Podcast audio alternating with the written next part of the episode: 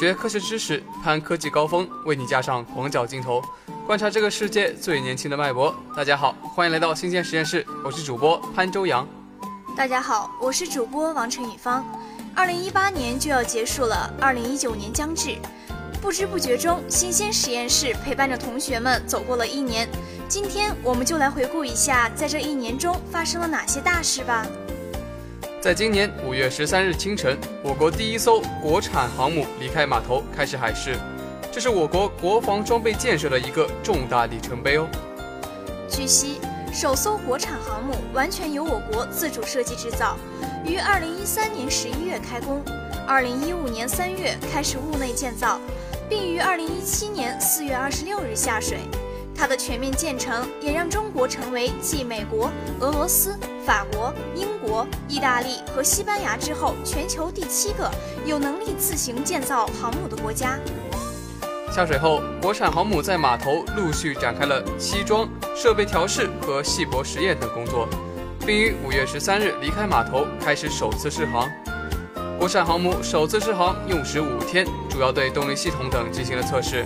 完成试航后。国产航母于十八日返回造船厂码头进行维护保养和设备调试，同时继续未完成的西装工作。第二艘航母的设计和建造吸收了辽宁舰科研试验和训练的有益经验，排水量约为五万吨级，采用常规动力装置，在许多方面将有新的改进和提高。首艘国产航母在很大程度上延续了辽宁舰的设计风格，但在很多方面都有明显不同。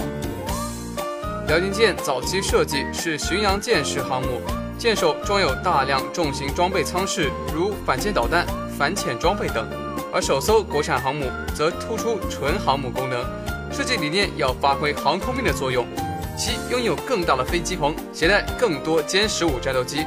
供直升机及其他飞机使用的甲板空间也更加大。与辽宁舰已形成的初始战力相比，首艘国产航母所在战机更多雷达探测距离，捕捉目标的能力也更加强大。作为中国首艘航母，辽宁舰在海试结束后形成了海试手册，这就形成了中国航母海试的技术标准。现在国产航母是按照辽宁舰所积累的经验。并且按照辽宁舰的海试规程、测试标准来进行测试，所以两者之间的关联性比较密切。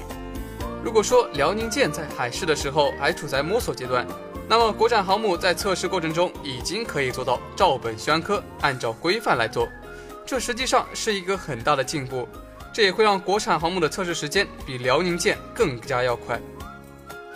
四月十八日。中国科学院国家天文台五百米口径球面射电望远镜 FAST 首次发现的毫秒脉冲星得到国际认证，这是 FAST 继发现脉冲星之后的另一重要成果。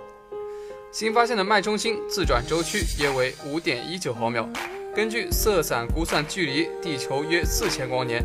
由 FAST 使用超宽带接收机进行一小时跟踪观测，发现其是至今发现的射电流量最弱的高能毫秒脉冲星之一。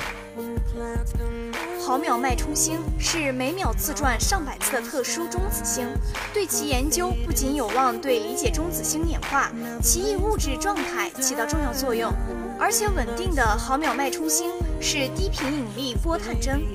国际大型射电天文台曾对其进行过多次脉冲星搜索，比如美国的望远镜在2013年6月开展的三次定点观测都未探测到。北京大学科维里天文与天体物理研究所李科佳研究员表示，此次发现展示了 FAST 在脉冲星搜寻方面的重大潜力，凸显了大口径射电望远镜在新时代的生命力。FAST 望远镜在调试阶段即取得这样的重大成果，期待早日正式运行，提高中国射电天文整体的实力哦。二零一八年八月一日，中国第一条时速三百五十公里的高铁十周岁了。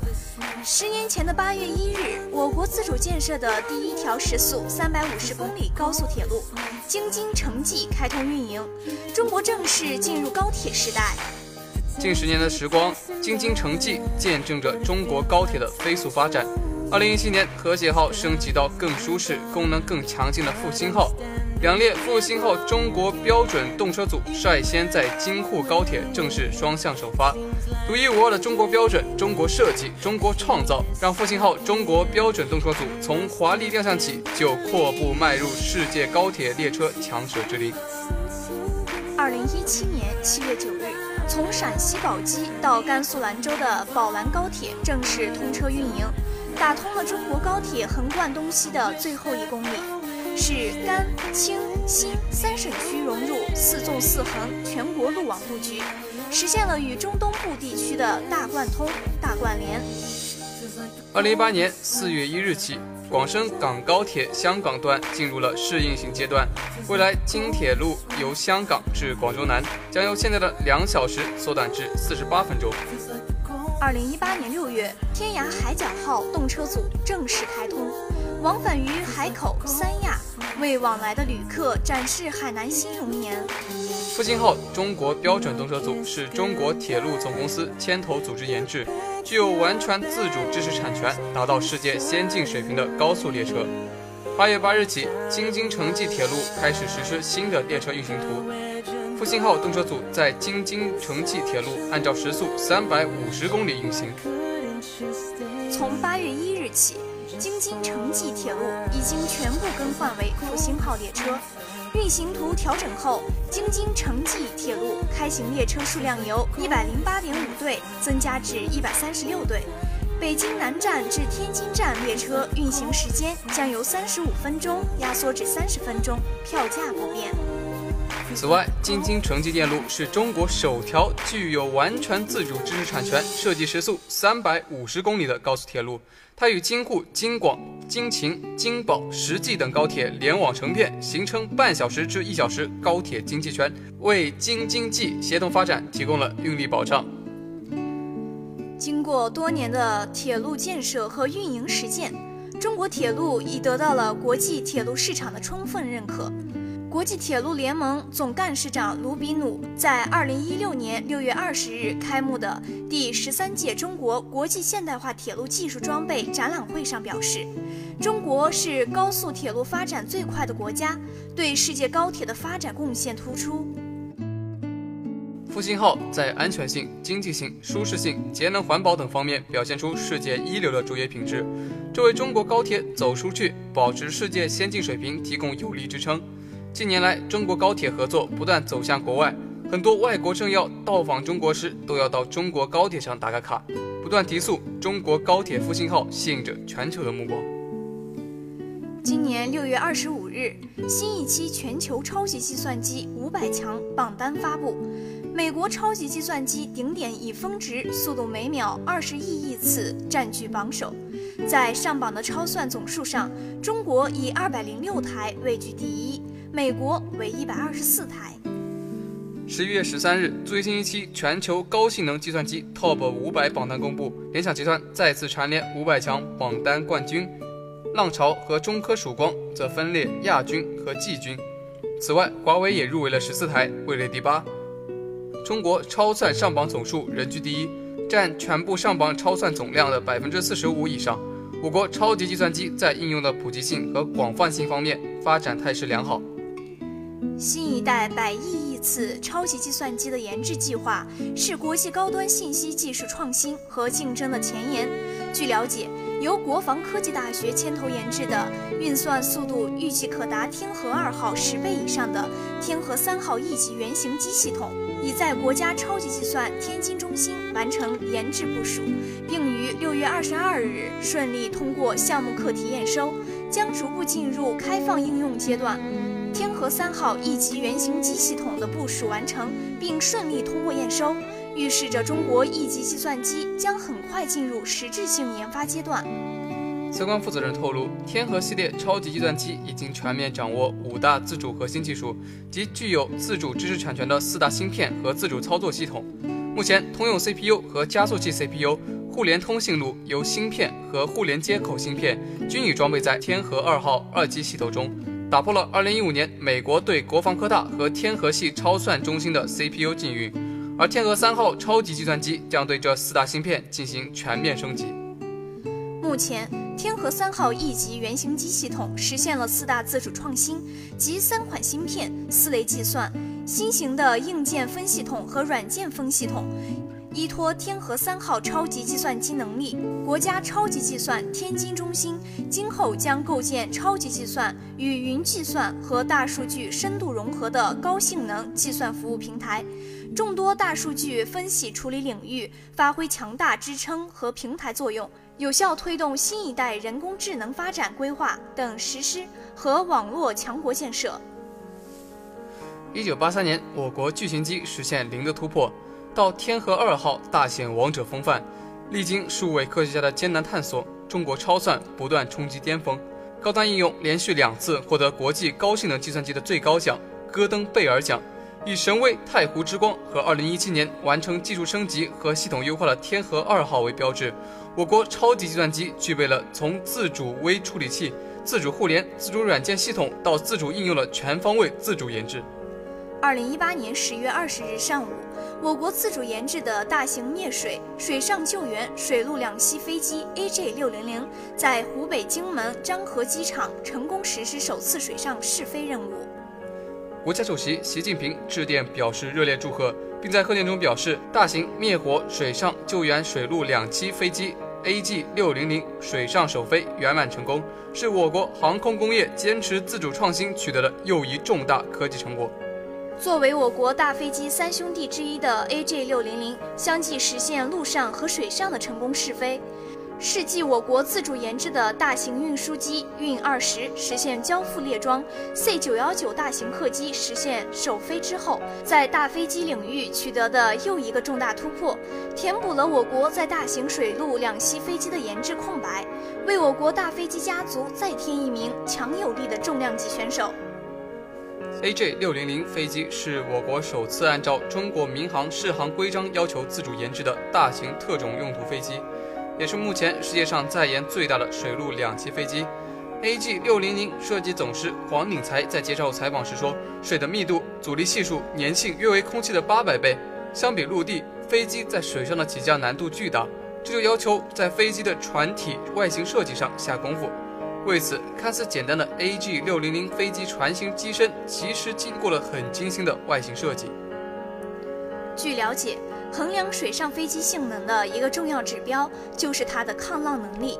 如果水上飞机抗浪能力不好，飞机的出勤率将受到极大限制，也会影响到它的经济性和水面起降的舒适性。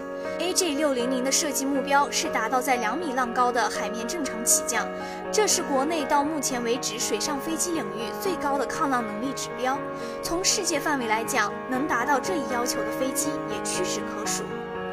AG 六零零飞机具有执行森林灭火、水上救援、海洋环境监测与保护等多项特种任务的能力，是国家应急救援重大航空装备。对于填补我国应急救援航空机空白，满足国家应急救援和自然灾害防治体系能力建设等，具有里程碑的意义。据介绍，AJ 六零零飞机在接到森林灭火指令后，可以在陆上机场向水箱注水，或到火源地区附近水域滑行集水后，飞到火区上空，按照灭火指挥系统的统一指挥，视火情大小，采用直接往返及投水灭火。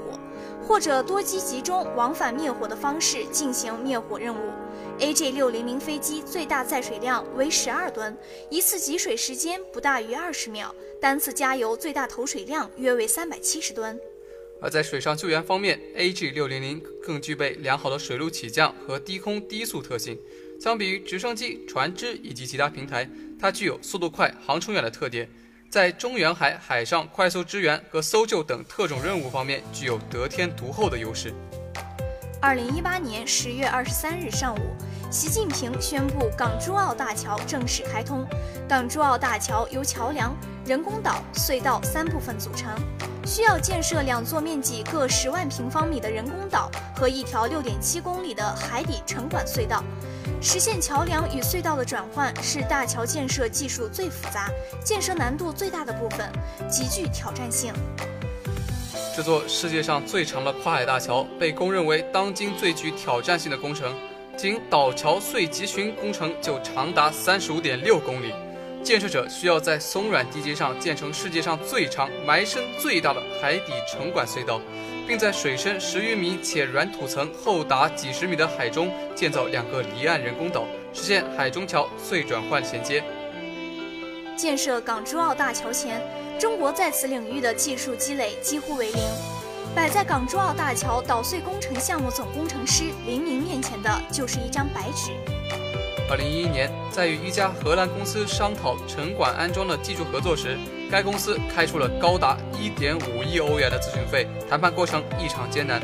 最后时刻，林明提出能否以三亿元人民币换取最重要、风险最大部分的技术支持。对方的回答非常简单，只能给你们唱首歌，唱首祈祷歌。面对羞辱，林明彻底醒悟：核心技术买不来也求不来，只能够靠自己来。我们的起步是零，往前走一步就会变成一。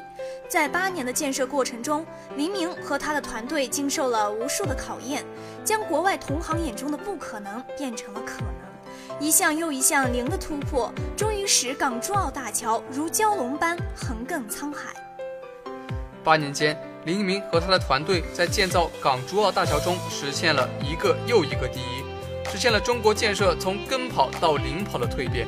例如，采用世界首创的快速沉岛法，创造性的提出了复合地基方案，自主研发出成套沉管隧道浮运和安装技术等等，形成了拥有自主知识产权的核心技术，建立了跨海通道建设工业化技术体系。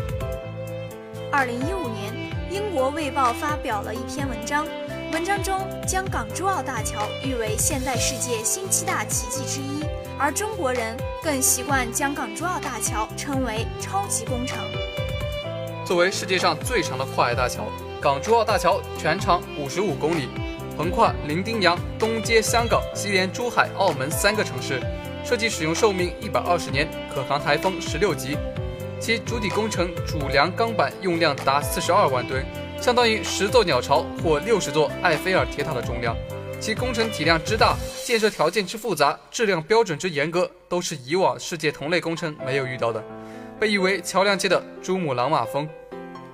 这座世界上最长的跨海大桥，形成了拥有自主知识产权的核心技术，建立了跨海通道建设工业化技术体系，成为我国四十年改革开放自主创新时代强音的生动写照。二零一一年一月十一日，歼二十首飞。至今已经有八个年头，期间外界一直在猜测歼二十的弹仓是何种布局，能够挂载多少导弹，具体挂载何种弹型。二零一八年十一月十一日，两架歼二十用实际行动回答了这个疑问。十一月十一日，珠海航展最后一天，也就是人民空军成立六十九周年的纪念日，上午十时五十分，中国空军歼二十战机以四机编队进行震撼表演。打开内埋弹仓展示，彰显强大的战斗力。两年一度的珠海航展始于一九九六年，今年迈入第十二届。二零一六年十一月，歼二十正式亮相当年珠海航展，无数国人为之热泪盈眶。相较二零一六年珠海航展时的惊鸿一瞥，这次歼二十以新涂装、新编队亮相，复杂的机动动作更是让现场燃爆了。歼二十战机是中国自主研制的新一代隐身战斗机。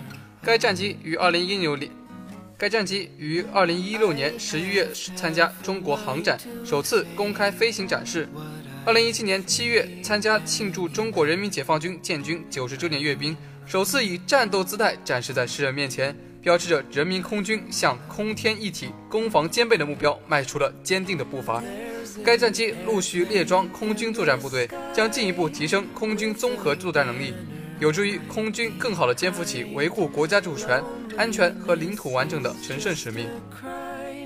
在第十二届中国航展上进行飞行展示的，还有空军飞行员驾驶的运二十战机。运二十是中国依靠自己力量研制的一种大型多用途运输机。可在复杂气象条件下执行各种物资和人员的长距离航空运输任务。运二十正式列装空军部队，实现了空中战略投送装备自主发展重大突破，标志着空军战略转型建设站上了新起点，对推进中国经济发展和国防现代化建设、提高空军战略投送能力。和我军有效履行使命任务能力具有重要意义。从彩虹、翼龙等无人机初露峥嵘，到霹雳、红旗等导弹家族惹人注目，人民空军业已成长为制胜空天的大国军事力量。辉煌的背后，有太多英雄的名字无人知晓，有太多奉献和牺牲我们看不到。李建英、郁亮、冯思广、黄龙飞、吴永明、于景旺，据不完全统计，新中国成立后牺牲的空军飞行员超过一千七百人。除了那些空中舞者，同样不能忘记那些默默奉献的地勤、雷达、空降、防空、场战、科研，坚守在每个岗位的空军人，共同铸就了这一集体的伟大荣光。六十九年来，从无到有，从弱到强，受人欺凌的时代已经远去，强大的祖国更需要强大的人民空军。二零一八年十二月八日二时二十三分，我国在西昌卫星发射中心用长征三号乙运载火箭成功发射嫦娥四号探测器，开启了月球探测的新旅程。据国防科工局、国家航天局消息，十二月十二日十六时四十五分，嫦娥四号探测器成功实施近月制动，顺利完成太空刹车，被月球捕获，进入了近月点约一百公里的环月轨道。嫦娥四号探测器发射后，经历了地月转移、近月制动、环月飞行，最终实现人类首次月球背面软着陆，开展月球背面就位探测及巡视探测，并通过已在使命轨道运行的鹊桥中继星，实现月球背面与地球之间的中继通信。实施探月工程是党中央高瞻远瞩、着眼我国社会主义现代化建设全局，根据世界科技发展大势。为推动航天事业发展、促进科技进步和创新、提高综合国力做出的重大战略决策。自2004年正式启动以来，中国航天坚持创新驱动发展，探月工程已经取得四战四捷。嫦娥三号任务圆满完成后，国防科工局于二零一四年牵头组织开展了嫦娥四号任务实施方案调整的论证工作，综合考虑国际前沿、科学价值。经济和技术可行性等因素，最终确定了月球背面软着陆和巡视探测的总体方案。月球背面具有独特的电磁场环境和地质特征，特别适合开展低频射电探测等空间天文学研究和月球物质成分探测等科学研究。同时，月球背面着陆探测尚属国际空白，有利于增进人类对宇宙未知奥秘的认知。嫦娥四号任务于二零一六年一月经国务院批准正式实施，包括中继星和探测器两次任务。鹊桥中继星于二零一八年五月二十一日在西昌卫星发射中心由长征四号丙遥二十七运载火箭成功发射，进入环地月拉格朗日 L 二点使命轨道，目前状态正常。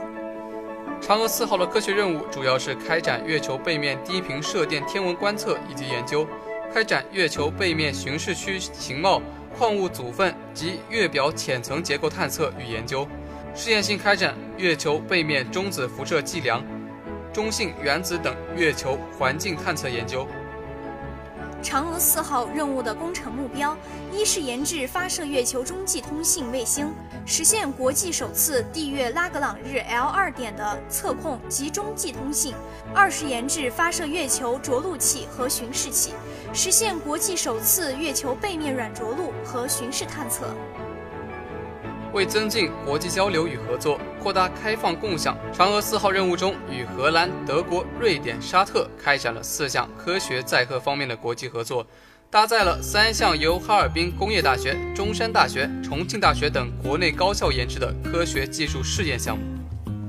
探月工程重大专项由国防科工局牵头组织实施，嫦娥四号任务由工程总体及探测器、运载火箭、发射场。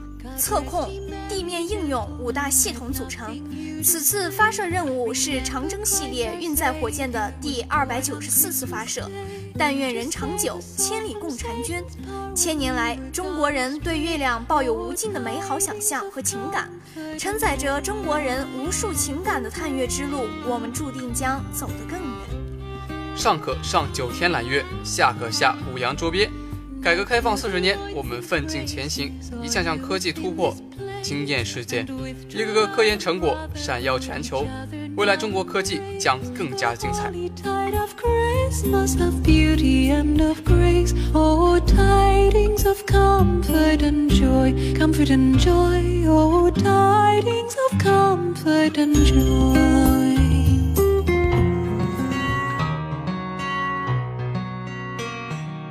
Welcome to our today's Geeky Laboratory. I am Terry. I'm Catherine. Let's talk about something new. America and China started a trade war, the world's worst such dispute in decades. America and China started a trade war, the world's worst such dispute in decades. America imposed tariffs on 215 billion worth of Chinese products. China responded with tariffs of its own. America also stepped duties on steel imports from Europe, Canada, Mexico, and elsewhere, infuriating its allies. Donald Trump interviewed on national security grounds to scupper a 117 billion bid from Broadcom, a chip maker with ties to Southeast Asia, for Qualcomm. It would have been the biggest ever tech merger. There was one day escalation. America, Canada, and Mexico struck a deal to update NAFTA, see article Fair and Ferry. In another dysfunctional year at the White House, Rex Tillerson was sacked as Secretary of State, as was Jeff Sessions as Attorney General, both after the president had publicly undermined them. The investigation by Robert Mueller the special counsel into Russian influence in American elections rumbled on, laying charges against some of Mr. Trump's former aides. A voter backlash against Mr. Trump propelled the Democrats to win the House of Representatives in the midterms, though the Republicans increased majority senator, the massive spectacle of Brett Kavanaugh's confirmation hearings to the Supreme Court polarized American politics even further. With the Me Too movement fully behind them, Democrats wheeled out sexual assault allegations from the early 1980s to try to block his path.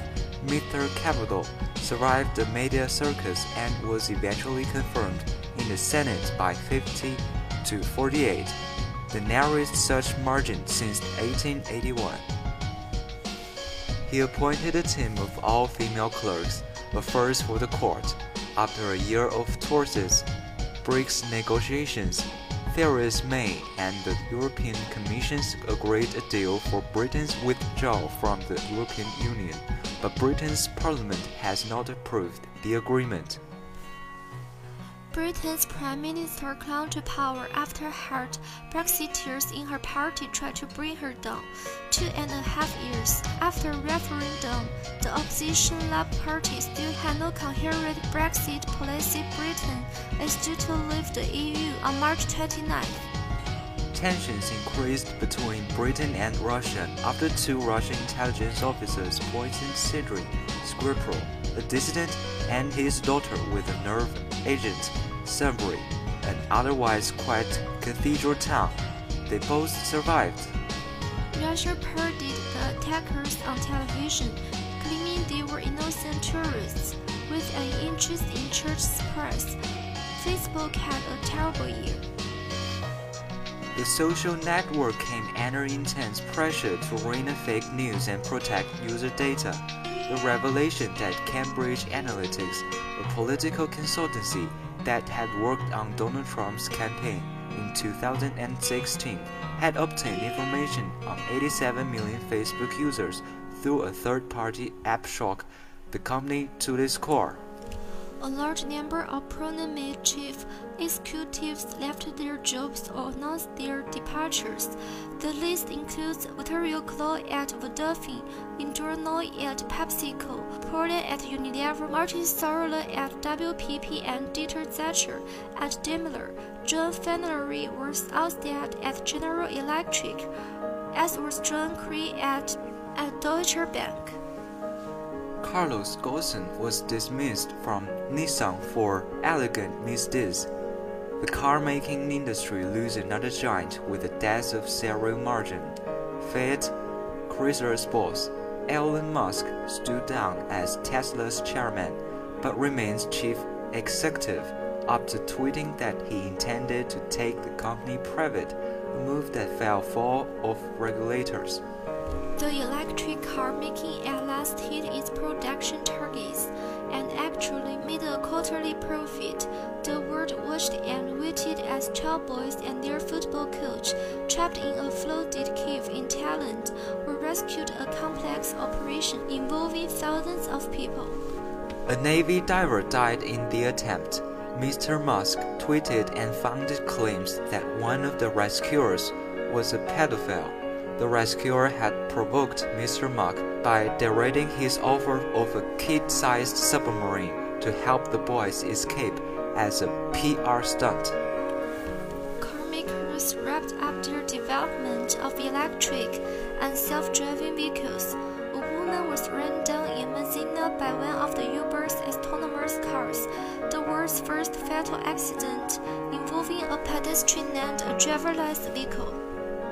In Corinth, regime of Bresters assaultant used chemical weapons again, killing scores of people in Doma, the latest rebel stronghold in eastern Gaul. American responded by firing missiles as military targets. Later in the year, Russian military jet was shot down by Syria. Instead of blaming Israeli, Russia said Italy was responsible because it had provided misleading information about the missile attack it had launched. Xi Jinping confirmed his grip on power in China by promoting more of his allies to senior positions. Wang Qishan, who led a crackdown on cooperation, was made vice president. His new role includes helping to manage ties with America. The priority for the government was limiting the damage from the trade conflict with America. GDP in the third quarter grew at the slowest pace since the financial crisis. China's stock market still will finish the year well down. Donald Trump held his summit with Kim Jong un, North Korea's dictator, as a breakthrough, even going so far to say we fell in love during the ongoing Senate. But there has been little progress implementing the deal this side. The North has been sending out mixed signals about whether it intends to denuclearize. The North's PR offensive included sending a team to the Winter Olympics that marched with the South Korean flag and a reunification flag. Mr. Trump's attempt to replicate his tough guy approach with Iran did not produce a similar reapportionment. He pulled out of the deal to roll back Iran's nuclear weapon program, describing it as rotten. The reimposition of America's sanctions, especially on its oil and gas industry, crippled Iran's economy. Today's program is over. See you next time. Goodbye. Goodbye. 以上即就是今天的全部内容，感谢今天的导播马子杰，编辑张子阳。Isn't it rich? Are we a pair?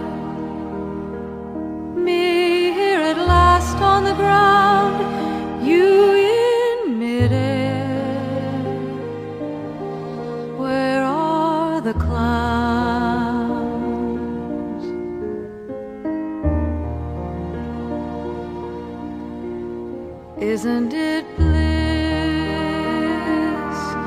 Don't you approve? One who keeps tearing around, one who can't move. Where are the clouds? There ought to be clouds just when I'd start